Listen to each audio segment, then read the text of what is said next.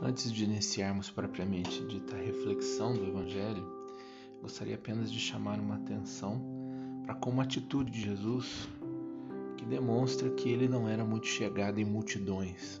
Né? Porque aqui diz no versículo 1 do Evangelho de Lucas que milhares de pessoas se reuniram a ponto de uns pisarem os outros. Lembra até aqueles shows né, de cantores famosos que nós vemos na televisão, né?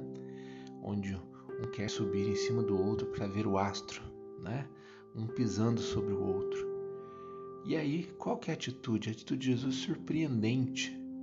Jesus começa a falar primeiro a seus discípulos. Ou seja, dá a entender que Jesus não não se encanta com a multidão que está ali, ele não fica é, é, enganado pela multidão, pelo número de pessoas, mas ele quer falar primeiro aos seus discípulos, ou seja, aqueles que se colocam de fato como ouvintes, aqueles que estão ali de fato não pelas coisas que Jesus faz, mas sim por aquilo que Jesus é, por aquilo que Jesus representa, por aquilo que Jesus pode fazer, não de forma externa, como multiplicar pão, peixe, etc., mas de forma interna, a partir do coração. Então é muito interessante esse primeiro versículo do Evangelho de Lucas, ele é bastante revelador. Bom, Jesus diz para os seus discípulos tomarem cuidado com o fermento dos fariseus. Que fermento que é esse? A hipocrisia. Né? Então nós vimos como que a hipocrisia, né, ao longo dessa semana, ela pode realmente nos distanciar de Deus. Ela pode nos colocar longe de Deus. E a hipocrisia é justamente a incapacidade de nós vivermos de forma verdadeira o nosso eu. Né? Então nós acabamos utilizando de máscaras e acabamos representando papéis nos ambientes nos quais nós vivemos, seja ele na, até mesmo dentro da família, até mesmo no, no, no trabalho, na vida com os amigos. Muitas vezes nós usamos máscaras, muitas vezes nós representamos papéis. Por que que muitas vezes nós fazemos isso? A hipocrisia, ela nasce do medo de nós revelarmos quem nós somos para as pessoas com as quais nós convivemos. Né? Muitas vezes nós temos medo. E aí então esse medo faz com que a gente assuma papéis, que a gente use máscaras para podermos ser aceitos. E hoje está muito na moda essa questão de ser aceito. A pessoa ela para poder ser aceita na sociedade, para poder ser aceita nos meios no qual, nos quais ela vive, então ela, ao invés de ser quem realmente ela é, né, sendo verdadeira consigo mesma, com seus propósitos, com seu projeto de vida, ela prefere usar máscara. Era o que acontecia com os fariseus. Né? E nós somos tentados a vivermos de forma hipócrita. Somos tentados a todo momento.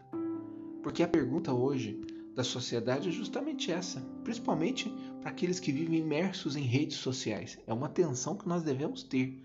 Né? As redes sociais elas, elas nos induzem a usarmos máscaras e a representarmos papéis, tanto do ponto de vista externo quanto do ponto de vista interno. Né? E aquele efeito manada ele acontece de uma forma surpreendente dentro das redes sociais, porque você vai, você segue, vamos dizer assim, né, a opinião daqueles que estão ali, daqueles que estão ao seu lado. Você não, e, e muitas vezes você não é, você é incapaz de expressar a sua opinião própria, né? Você é incapaz de ser você mesmo. Então tomai cuidado com esse fermento, com essa hipocrisia. Né?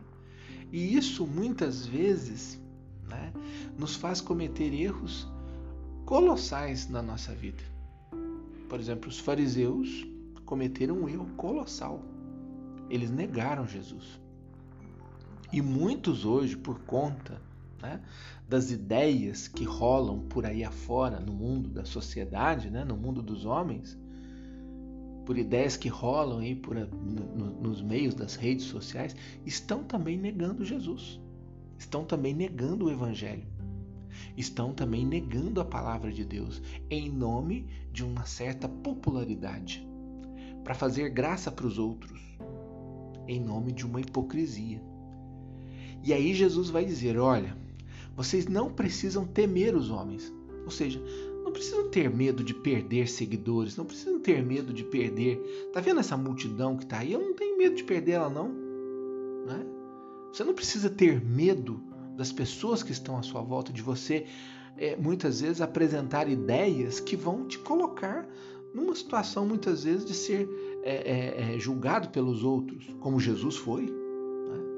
Por quê? Porque você não tem que ter medo daqueles que podem tirar a sua vida daqueles que podem te prejudicar. De quem você tem que ter medo? E aí Jesus faz um alerta muito importante. Existe alguém que tem o poder de te lançar no inferno. Opa! Opa! Né? Existe alguém que tem o poder de te lançar no inferno. Ninguém no mundo tem o poder de te lançar sobre, no inferno. Né? E às vezes a gente tem essa impressão, né? Ah, mas fulano, é, ciclano falou isso, falou que nós, fulano tem, tem poder. Não, ninguém tem poder nenhum nesse mundo. Porque todos nós somos iguais. Todos nós nascemos de Deus. Ninguém tem, por maior que seja algum homem, por mais forte que seja, por mais poderoso que seja, por mais rico que seja, um dia ele vai virar pó e vai ser esquecido. Ele vai estar sete palmos abaixo da terra. Ninguém tem poder nenhum nesse mundo. As pessoas vivem de ilusão, elas se iludem iludem. Iludem com um breve momento, um breve suspiro em suas vidas de poder, mas não tem poder nenhum. Né? Quem realmente tem o poder, o poder de lançar no inferno, quem tem é o diabo, é Satanás. Então dele nós precisamos ter medo, no sentido de temer, não no sentido de ter medo de se, de se apequenar diante dele, não, mas nós precisamos estar espertos. Por isso que Jesus vai usar esse termo para os discípulos: cuidado cuidado com o fermento dos fariseus. Ou seja, Jesus faz um alerta. Então nós precisamos estar alertas. Alertas com aquele que pode nos jogar no inferno. E as pessoas perderam. Perderam essa noção. Infelizmente. E principalmente os nossos jovens, porque nós vemos cada, cada absurdo que os jovens hoje estão fazendo, estão dizendo, estão falando, como se não existisse o inferno como se não existisse a perdição, como se não existisse um lugar onde o homem experimenta absoluta frustração de si mesmo. E existe, e nós precisamos temê-lo. Eu temo, e eu luto pela minha salvação. Ah, mas quem sou eu? Quem sou eu em meio a essa multidão que aí está, em meio a essas milhares de pessoas em meio a toda essa confusão que o mundo vive, quem sou eu? Quem sou eu em meio a esse turbilhão de ideias? Eu sou filho de Deus, eu pertenço a Deus, eu sou um filho amado de Deus. Não tem coisa pior nesse mundo que a baixa autoestima espiritual. Por isso que Jesus vai falar, né? Vós valeis mais do que muitos pardais. Porque o que é o pardal? O pardal é uma praga, né? Você não presta atenção no pardal, né? Você presta atenção no canarinho que canta, no passarinho, no pintacilgo. Você presta atenção no tucano, no marara azul. Mas ninguém presta atenção no pardal. E muitas vezes você se coloca como um pardal na sociedade que aí está. Você não é um pardal. Você vale muito mais do que muitos pardais. Jesus vai dizer. Então eu não sou esquecido de Deus. Eu tenho que buscar viver a minha autoestima espiritual. Deus me ama Ele me fez a sua imagem e semelhança. Eu sou o seu filho. Eu não sou mais um na multidão. Eu não preciso ser manada com os outros que são manada.